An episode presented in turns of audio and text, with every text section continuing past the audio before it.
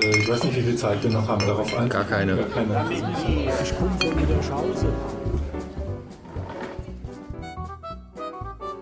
Der Sovi-Stammtisch. Heute Bildung, Schreiben und Distinktion.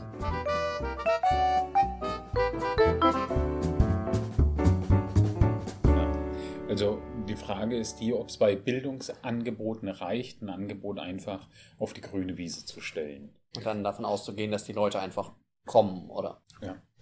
Ich weiß nicht, das, die Frage ist ja bei Bildung, man könnte ja mal so sagen, ja, wir können wir können es den Leuten anbieten, ne, und ihr könnt es annehmen oder auch nicht. Die Leute sind ja sozusagen selbstbestimmt. Und das könnte man ja tatsächlich machen. Sagen wir mal, genauso wie bei, bei Unterhaltungsangeboten oder Freizeitangeboten. Ne? Wir bieten halt an, irgendwie eine Fußballtour zu machen und wer nicht, keine Lust hat, Fußball zu spielen, braucht nicht mitmachen. Bloß Bildung reguliert ja Lebenschancen. Das kann Ja. man sich nicht so einfach dann machen tatsächlich und sagen, Genau. ja, wer nicht möchte, der möchte halt nicht. Genau, also da, das ist eben ähm, der, der Hauptpunkt. Ähm, ein anderer Punkt ist, ähm, ist der, dass es ja eben so ist, dass diese ähm, Bildung ähm, sozial überformt ist. Und ähm, das ist, da gibt es dieses berühmte Beispiel, mit dem ähm, alle haben das gleiche Examen, so ein Lehrer spricht zu Tieren, ne? ein, ein Fisch und ein Hund und so weiter und ein Affe. Alle müssen auf diesen Baum klettern und dann, dann wäre es gleich so. Und ähm, mit dieser Form von Gleichheit schaffen wir dann halt eben Ungleichheit. Ungleichheit in der Bildung und Ungleichheit in der Bildung heißt Ungleichheit in den Lebenschancen. Und wahrscheinlich nirgendwo drastischer derzeit, ähm, als wenn man quasi jemanden damit ähm, seine Bildungschancen verwehrt oder, oder nach unten drückt. Ja gut, die Frage ist halt, dass wir sagten, wenn, wenn wir davon ausgehen, dass wir ja doch irgendwie in einer Gesellschaft leben, die davon ausgeht, dass man so nicht ganz wie die, wie die US-Amerikaner, aber doch so ein bisschen seines eigenen Glückes Schmied auch ist und auch eben Eigenverantwortung irgendwann übernimmt. Die Frage ist natürlich, wann hört man damit auf? Ich, ich verstehe das sofort, wenn man in der, in der Größenordnung äh, schulische Bildung damit ausgeht, also wenn man gerade bei ähm, bei Jugendlichen oder sogar noch bei Kindern in der Entwicklung ist, wo halt auch gerade die Abhängigkeit von der Schule, äh, von den Eltern, von der unmittelbaren Peer Group extrem stark ist. Das sieht man ja auch, wenn man sich so Übergangsstudien anguckt, von äh, welche gesellschaftlichen Gruppen wechseln von der Grundschule aufs Gymnasium und vom Gymnasium dann hinterher auf die Hochschule. Da nimmt der Zusammenhang zur Bildung der Eltern von Übergang zu Übergang ab. Mhm. Das heißt, ähm, der Übergang von Grundschule zu weiterführender Schule, Gymnasium, Hauptschule, äh, Gymnasium, Realschule, Gesamtschule, was auch immer, da ist der Einfluss extrem groß. Da ist tatsächlich so, ähm, je, je, je schwächer der äh, Bildungsabschluss der Eltern ist, desto höher ist der Anteil derer, die eben auf eine Realschule, Gesamtschule gehen, statt auf ein Gymnasium. Das merkt man dann irgendwann bei, ähm, beim Übergang zum Studium, bei weitem nicht mehr so stark. Da hat man zwar auch dann irgendwann den Anteil, so ja, sind nur 10, 20 Prozent irgendwie in Anführungszeichen Arbeiterkinder, die auf die Uni wechseln oder an die Hochschule gehen. Aber es sind auch sowieso in der Oberstufe schon nur 30 Prozent oder sowas in Anführungszeichen Arbeiterkinder gewesen. Das heißt, der Anteil derer, die dann wechseln, ist gar nicht mehr so viel geringer, als er eigentlich sein müsste, was man, was man erwarten würde. Und die Frage ist jetzt, wenn man dann so, so ein hochschulisches Angebot geht, ähm, wo hört man auf zu sagen, das ist jetzt eine Chance für dich? Wo sollen sie es dann auch, müssen sie es dann auch selber sehen, weil es eben nicht mehr eine Sache ist der Sozialisation, der Herkunft, zwangsläufig, sondern eher eben der tatsächlich der eigenen Entscheidung. Ja, aber jetzt haben wir ja den im deutschsprachigen Raum den Bildungsbegriff, wie ihn eben andere Sprachen vielleicht gar nicht haben. Zumindest im Englischen gibt es ihn nicht so. Und ähm, da ist ja, ich würde mal sagen, sogar, also der Kern ist ja, jemanden zum eigenverantwortlichen und sich selbst entfaltenden Handeln Ja. zu bekommen. Und da sind die Menschen eben je nach sozialer Herkunft und auch ähm, durch welche Bildungswege sie an den Hochschulen kommen, sind sie unterschiedlich. Und manche brauchen eben Förderung ähm, darin, weil sie eben früher nicht so gefördert Das worden stimmt. sind, weil sie einfach nicht die Voraussetzungen haben.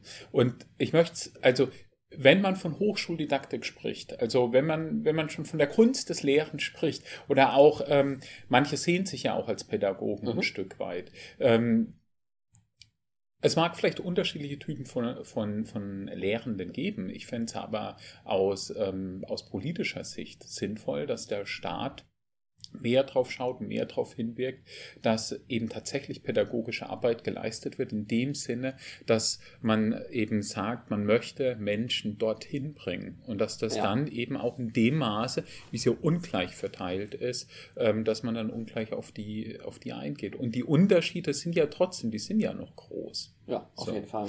Es gibt von ähm, äh, an der Fachhochschule, meine ich, in Hannover, auf jeden Fall in Hannover, lange Fester. Ich weiß nicht, ob äh, die, die macht in dieser, äh, nach diesem Milieumodell von, von Michael Fester, macht die da so eine angewandte Forschung.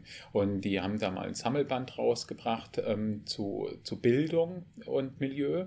Ähm, und da haben sie viel Hochschulforschung für Hochschulbildung und soziale Okay. Milieus gemacht.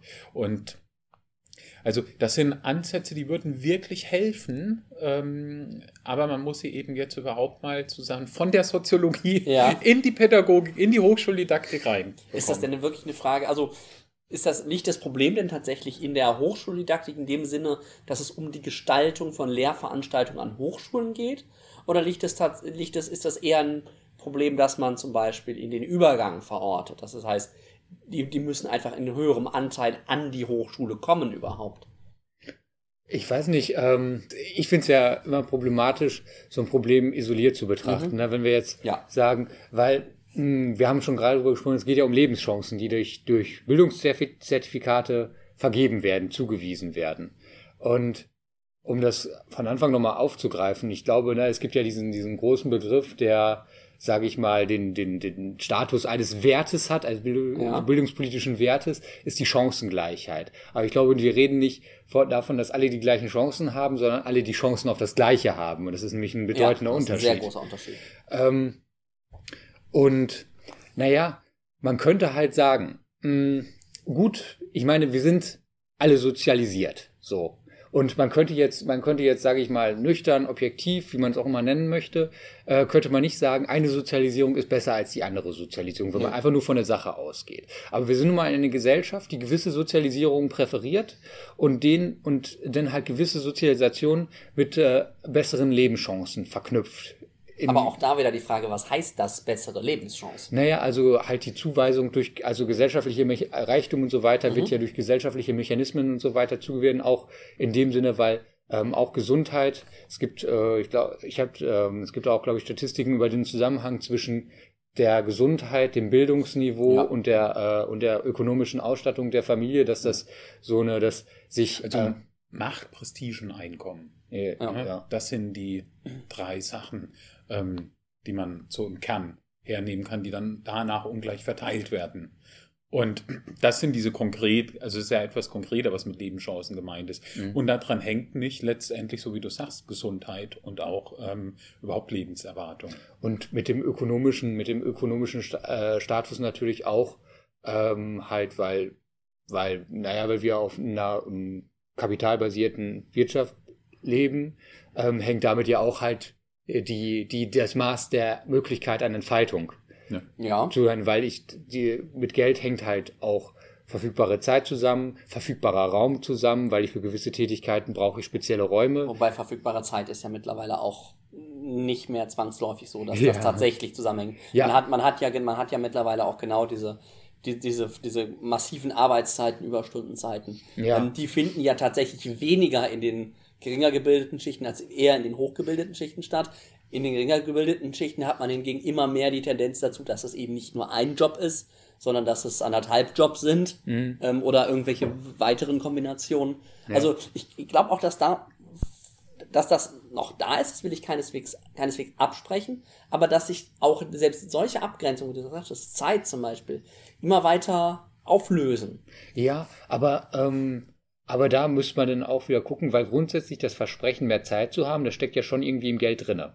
Ne, weil Ja. ich brauche ja für, mein, für meine Lebensnotwendigkeiten, jetzt wenn man ganz basal nur rangeht, brauche ich nur ein gewisses Maß von Geld. Bloß oft sind ja hohe Einkommen auch mit dem Anspruch der Arbeitgeber verbunden, dass die doch bitte dann auch viel zu arbeiten Genau. haben. Genau das. Na, also dieses, dieses Versprechen, das Geld eigentlich auch in sich trägt. Na, also, sprech, also Geld ist ja im Prinzip nur, sage ich mal, ein, Ver- ein Versprechen von Möglichkeiten. Es hat ja keinen Ja. substanziellen Wert. ähm, dass dieses Versprechen damit unterlaufen wird, aber gleichzeitig, und ich glaube, es ist so ein bisschen das Paradox an der Situation, diese Jobs attraktiv macht, Ja. weil es ein Versprechen gibt, was der Job aber verhindert, dass es eingelöst werden kann. Es ist ja, es ist ja auch so, dass man in, in, diesen Lebens, in dieser Lebenszufriedenheitsforschung ist ja auch mittlerweile relativ klar, dass ähm, klassische, ähm, klassische Überlegungen, wer reicher ist, ist glücklicher. Das stimmt bis zu einem gewissen Niveau. Das stimmt aber nicht mehr, also das stimmt bis zu dem Niveau, wenn man jetzt äh, mit, mit Maslows einfacher Pyramide arbeiten will, wo halt so Grundbedürfnisse ähm, auf, auf allen Ebenen gestillt sind, wo es also nicht mehr so weit ist, dass man jetzt, äh, dass man jetzt ähm, auf, auf viele Dinge verzichten muss, die man will, aber es ist eben auch klar, am oberen Ende ist die, verschwindet diese Korrelation. Mhm. Und die Grenze, die da genannt wird, die ist noch relativ hoch. Die liegt bei ungefähr 60.000 Dollar Jahreseinkommen, wo das dann bricht. Wo Mhm. dann eben mehr Geld eben nicht mehr Lebenszufriedenheit bietet. Vielleicht noch das Versprechen auf mehr Chancen. Ähm, das mag sein, aber das taucht eben nicht mehr in der Zufriedenheit auf. Ja. aber es ist ja trotzdem der relevante Bereich jetzt Ja. für uns hier und das äh, kann man ja auch überall nachweisen, so diesen zu starken Zusammenhang, ob du jetzt 10.000 oder 60.000 Ja, Euro der ist hast, definitiv das ist, da. ist total riesig. Ähm, ich wollte jetzt noch mal ein bisschen auf Thema Schreiben und Schreibberatung Mhm. im Speziellen, Mhm. ne, wenn- ihr nichts dagegen habt. Ähm, wenn also wenn ich jetzt ähm, Ratsuchende kommen zu mir in die Schreibberatung ähm, und also da muss man mal sagen, ähm, in den Sozialwissenschaften, noch mehr ist es, dürfte es in den Geisteswissenschaften sein, ist bei diesem wissenschaftlichen Schreiben vor allen Dingen sehr viel Selbstzweck dabei und Selbstverwirklichung und auch viel Stilisierung. So, Mhm. ähm, es wird zwar öfter mal explizit gesagt, schreiben wir keinen Selbstzweck, so, ähm, weil die Studierenden nämlich das riechen und das ein bisschen nachahmen, ähm, dann mag es vielleicht manchmal zu viel sein. Aber ähm, auf was ich hinaus möchte, wenn man eben in so einem Fachbereich tätig ist oder aus so einer Disziplin kommt, wo Stilisieren, Selbstzweck und Selbstverwirklichung im Schreiben und wissenschaftlichen Schreiben eine große Rolle spielt, ähm, das ist ja Ausdruck sozusagen, dass wir ähm, äh, dem Milieu angehören, wo, dem man die, die kulturelle Herrschaft ähm, zuschreiben kann. So. Ja, okay. Und ähm, wenn dann jetzt eben jemand ähm, aus aus eher ähm, naja, kulturferneren. Ähm, es kann sein, weil eben eher auf das Ökonomische als auf die Kultur konzentriert, aber auch weil insgesamt vielleicht gar Derjenige nicht. studiert an aber den- nicht Geisteswissenschaften. ja, der studiert nicht mehr Geisteswissenschaften, der kommt aber vielleicht in die Sozialwissenschaften oder ähm, auch in die äh, auch in die BWL-Studiengänge.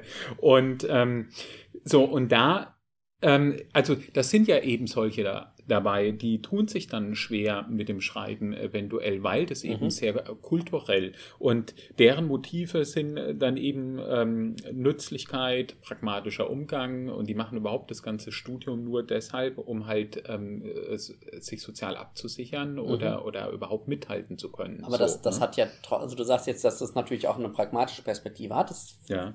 bin ich völlig bei dir. Weil was gerade dieser Gruppe wahrscheinlich oft nicht so klar ist, dass das dieses Schreiben, nennen es jetzt mal Schreiben um des Schreibens willen, Mhm. natürlich aber auch eine Sozialisation ist. Und eben Mhm, auch in ja. der Lage zu sein, zu, zu also so Ja. zu schreiben, auch wenn es auf den ersten Blick nicht pragmatisch sinnvoll scheint, Ja. aber natürlich trotzdem ein Ausdruck ist, ähm, um, also eine, ein Distinktionsmerkmal ist, sozusagen, wer kann es, wer kann es nicht. Mhm. ja, Und damit selbst für diese Gruppe das selbst einen pragmatischen Wert hat, auch Ja. wenn es den nach einem klassischen Nützlichkeitsbegriff Ja. eigentlich gar nicht hat. Und das, glaube ich, muss man tatsächlich vermitteln. Das kann, das ist Genau. richtig, ja. Ähm, einigen ist es klarer, vielleicht nicht sozusagen richtig bewusst klarer, Ja. so, ne? Wenn, ne, wenn man jetzt mit Bourdieu argumentiert, würde man eh sagen, vieles ist nur in so einem halbdumpfen Bewusstsein so, aber die übernehmen das, die kennen das so ein bisschen von ihren Eltern Ja. und, und überhaupt in der Suppe, in der sie eben schwimmen, in Es diesem ist Milieu. Gewohnheit. sozusagen. Genau, es ist Gewohnheit. Ja. Es sind Routinen, aber sich genau, es sind Habitus Routinen, eben. Habitus eben, genau. Und andere sind erstmal weit davon weg und die können sich das gar nicht vorstellen. Ja. So, wie viel Aufwand auch um des Schreibens willen gemacht wird, um eben sozusagen den passenden Eindruck zu hinterlassen, das Passende zu signalisieren.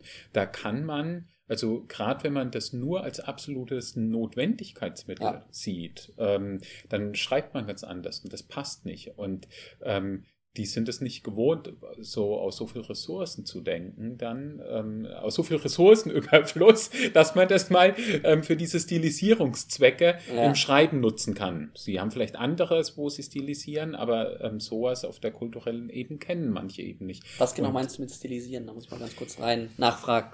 Ähm, naja, also stilisieren in dem Sinn, ich probiere sozusagen einen Typus darzustellen, vielleicht. So könnte man es Okay. zum Beispiel sagen. Ähm, den, den. Intellektuellen, den Akademiker, Okay. ähm, den Gebildeten, ähm, äh, genau. Gut. Ja, genau. Ähm, Stilisierung hat auch immer was äh, von Inszenieren so. Mhm. Das ist wahrscheinlich etwas tiefer, ne? Inszenieren sind Hallo, so die Goffman. Eins, genau.